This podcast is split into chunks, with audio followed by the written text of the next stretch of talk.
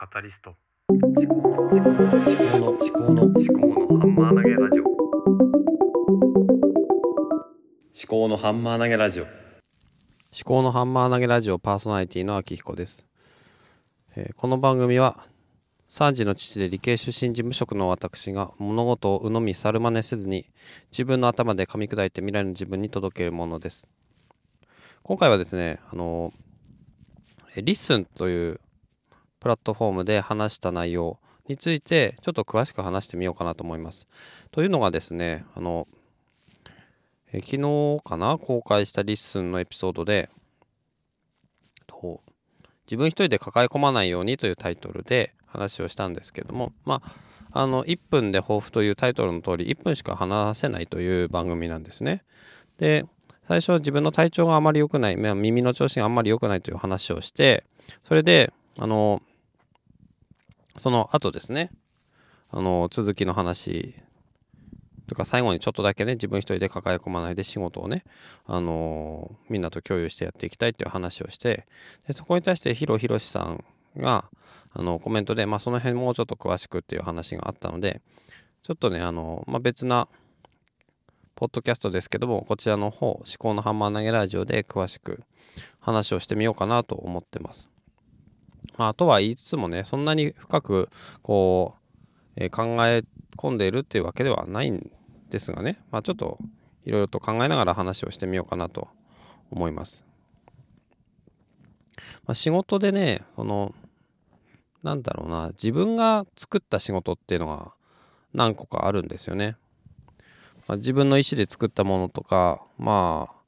あなんだろうなまあ組織の意向として新しい事業が始まったりとかえそういう業務が始まったりしてそれのなんだろうな、えー主導権とかその責任者みたいな形で、えー動いたりとかした時に自分一人だけ分かるようにしておくと非常に危険だし自分にとっても周りにとっても良くないなっていうのが、まあ、今現在進行形で起きてるわけなんですよね。まあ、そんなに深刻な問題が起きてるわけではないんだけれども、えー自分がね例えば交通事故でしばらく出勤できなくなったり病気で出勤できなくなったりとかね、まあ、もっと言えば死んでしまったりとかした時に、まあ、残された人たちがその仕事のやり方とか流れとか仕組みとかそういったものを解読するのに結構時間かかっちゃう負担がかかっちゃうんじゃないのかなって、まあ、思うわけなんですよ。でこれは別にどんな種類の仕事であっても多分共通している課題だと思うんですよね。結局は一人一人でできることっていうのはあんまりないので必ずまあ大体誰かは誰かと一緒に仕事をしているわけですよね。まあ、組織に属さないで本当に個人事業で自分一人でやってる場合とかもあるかもしれませんけれどもね。まあそれはそれでまた別のリスクを負ってるわけですが、まあその話は置いといて、自分一人で抱え込まないようにっていうこと。それをね、うん。やっぱりね、まあそれやっとかないと自分が休みにくいっていうのもありますよね。自分がいないとその仕事が進まないってなると、まあどうしても休めないですよね。で、あとは常日頃、特に自分がいなくても問題ないけれども、何かこう、エラーとか、えーイレギュラー、その例外的な状況が発生した時の判断とか、えっ、と、直したりとか、えーそういった対応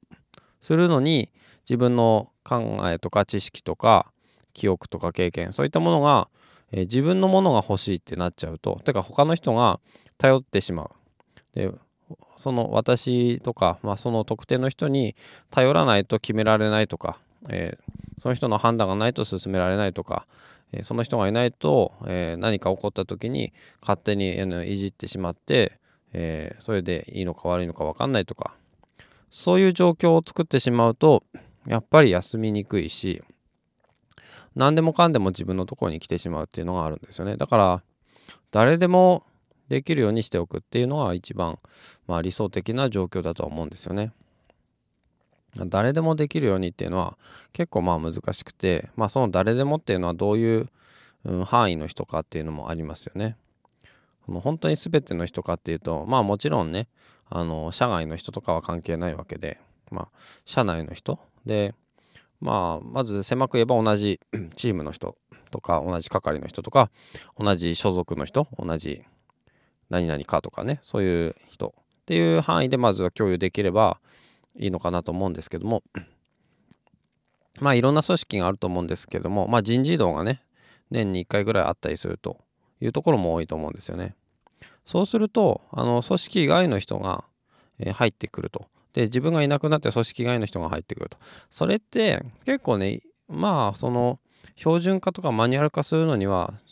ちょうどいい契機ではあるんですけれども結構瞬間的に負担がかかるんですねお互いに。えーいなくなる自分もそうだし新しく来る人もそうなんですね。えっとちゃんとしたマニュアルとか手順書とかが残ってないとえっと新しく来た人に教えるためにしばらくこう時間外で教えたりとか、えーっていうことが出てきてしまったりもするし、まあ、時間の勤務時間の中でもうやるとしてもお互いに負担かかるし、新しい仕事も覚えなきゃならない中で前の仕事に片足突っ込んだままっていうのもあんまり良くないですよね。だから本当にいつでも誰にでも、えー引き継ぎとかができるようにしておく。でできれば自分一人が分かるようになってるんじゃなくてもうすでに今の段階から他の人も共有できるようなそういった状況にしておかないと、えーそうむしろまあそういった状況にしておけば自分がいなくなってももう一人が残ってくれていればそれで結構スムーズにいくわけなんですよね。だからねまあ自分がやった方がねやっぱ楽は楽なんですよね。人に教えるっていうのは結構ね大変なんですよね。自分で分かる範囲で自分の手の届くところに物を置いておいた方がえっとねまあ気持ち的には楽なんですけどそれは短期的な話でもうちょっと中長期的な面であと自分が本当に休みやすいのかどうかとかねそういう未来のまああと自分が休みやすいかどうかって結構家族にも影響すると思うんですよね。だからまあ家族にも負担がかかるところでもあるので本当にねまあ歯車の一つに自分がなるで大きな歯車全体を自分が掌握している、えーっていう状況は、まあ、なるべくなくして他の人も分かるようにしておくっていうそういうのがまあ大事だと思うんですよね。でこれはまあある業務単位の話なんですけどもまあもう一つね別な論点もあってそのまあ情報ですよね。そのさっきのはまあ知識ベースの話だったりとかスキルノウハウベースの話、えーが多いような話だったんですけども、まあ、情報ですよね。そのここに何があるとかね、うん、何がここにあるとか。そういったものとか、えー、とこういう話を誰としたとかね。そういった情報もなるべく自分の中から外に出して共有しておく。で、まあ、一回共有するだけじゃなくて誰でもいつでも参照できるようにしておくっていうのが多分大事で参照しやすく検索しやすくしておくっていうのが、まあ、特に多分大事ですよね。あそういうのは、まあ、パソコンであの共有のファイルサーバーとかを使ってやったりとか、まあ、グループウェアの掲示板とかあの共有のなんかグループみたいなものとかファイル管理とかそういったものでできるような気はするんですけどもまあそういうことを、えーうまく仕組み化できればいいのかなと思うんですけどもまあそれはね自分一人であの仕組みを作るっていうのはなかなか現実的じゃないのでいろんな人と話しながらやっていこうとはいきたいとは思うんですけどもまあそれはそれでなかなかあの最初って大変なんですよね。まあそんな話ですね。でここからはちょっとあの本編とは関係ない話なんですけども、えー思考のハンマー投げラジオをあの配信するホストサービスホスティングサービスを今 Spotify for Podcasters えー旧アンカーで行っているんですけどもちょっと今 LISTEN の方に移行しようかなって検討してます。やっぱり LISTEN の方がね何だろう。他のポッドキャスターとかリスナーとのつながりがあのー取りやすいかなと思ったりして。で Spotify for Podcasters だとねなんだろうな。ちょっとまあ再生数気になったりとかしやすいんですよね。リスンはそんなに再生数気にしないでアップロード画面とかに行けるのでまあそれ良し悪しなんですよね。でで今まではあの録音を Spotify for Podcasters の iPhone アプリの中の収録ボタンでやってたんですけども今回はねちょっと移行前の